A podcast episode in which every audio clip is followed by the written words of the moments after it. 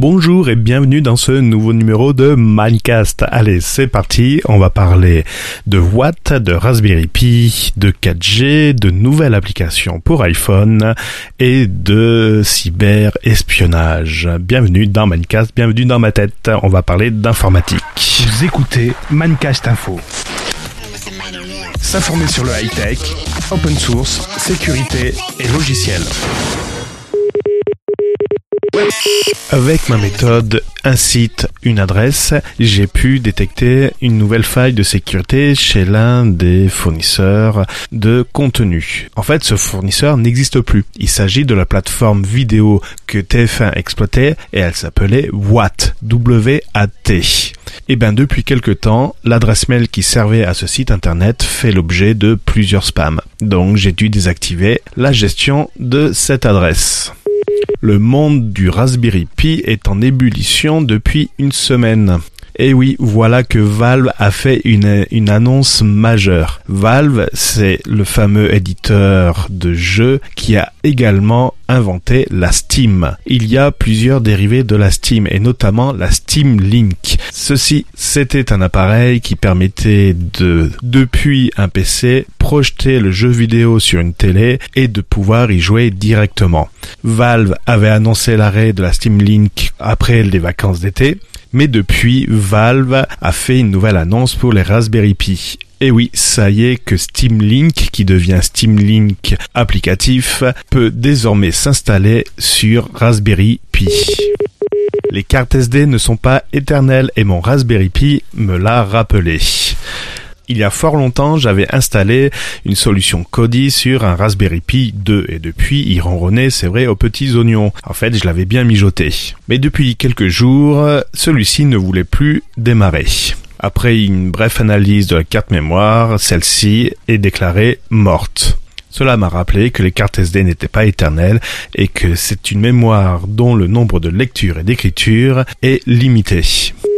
En entendant la fibre, j'avais opté pour un modem 4G chez Bouygues Telecom. Une offre à 33 euros pour avoir encore plus de débit, je l'avais envisagé. J'avais même franchi le pas. Mais les résultats n'étaient pas au rendez-vous. J'ai depuis renvoyé la box et me contente de mon pauvre débit en ADSL. Quant à Netflix, j'ai commencé comme tout le monde avec l'offre à 7,99€ et j'ai vite souscrit à l'offre supplémentaire pour avoir plusieurs écrans.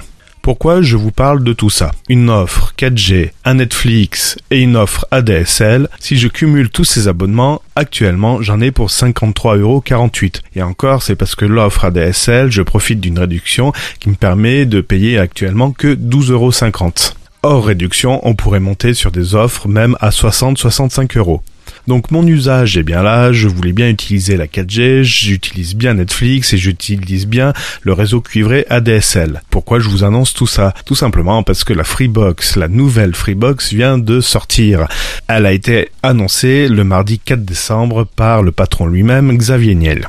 Et c'est vrai que le prix peut faire grincer des dents. 50 euros pour de la DSL, pour de l'internet à la maison, cela fait relativement cher, même beaucoup cher, énormément cher. Et oui, quand on pense que l'offre Red by SFR permet d'avoir internet à 10 voire 15 euros, maximum 20 euros par mois, par rapport à Free à 50 euros, ça n'a rien à voir. Et l'offre technologique qui est associée à la box n'y changera rien, ça fait trop cher. Mais à partir de ce moment-là, j'ai pris du recul et j'ai regardé mes usages. Netflix, modem 4G, ADSL, et c'est tout. Rien que ce trio permet de justifier l'investissement sur cette nouvelle box.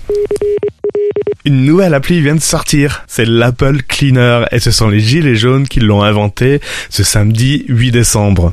Avec l'Apple Cleaner, il suffit que les gilets jaunes descendent dans la rue pour vider l'intégralité des Apple Store.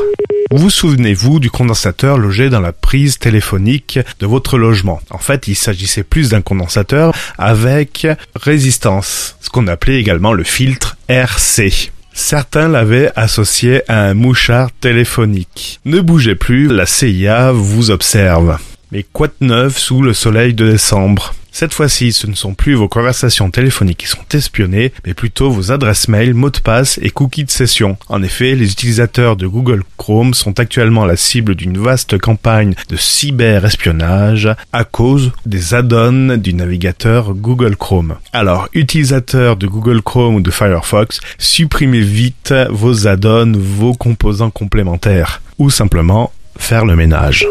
Rémi Malguir est professeur d'informatique à l'Université d'Auvergne. Il y enseigne l'OpenGL, la programmation HTML, CSS, la programmation web en PHP, en JavaScript, mais également le CMS Drupal, la programmation objet en C Sharp ou encore la programmation de système ou d'administration réseau. Il fait également de l'infographie et de la topologie digitale. Je me suis penché sur son cours programmé en web HTML, CSS. J'ai dans un premier temps lu l'intégralité de son cours afin de pouvoir m'imprégner et de connaître la teneur de ce cours. J'ai pu découvrir ou redécouvrir le PHP procédural, les classes en PHP et également les formulaires dans les sites internet. Son cours aborde également le principe des cookies, des sessions, des bases de données avec la couche PHP et n'hésite pas à utiliser les conceptions de DAL, couche d'accès aux données je rentre dans une deuxième phase où cette fois-ci je vais mettre en œuvre ce cours. C'était Cédric pour vous servir et n'oubliez pas, gardez un œil ouvert. À la prochaine, bye bye. S'informer sur le high-tech, open source, sécurité et logiciel.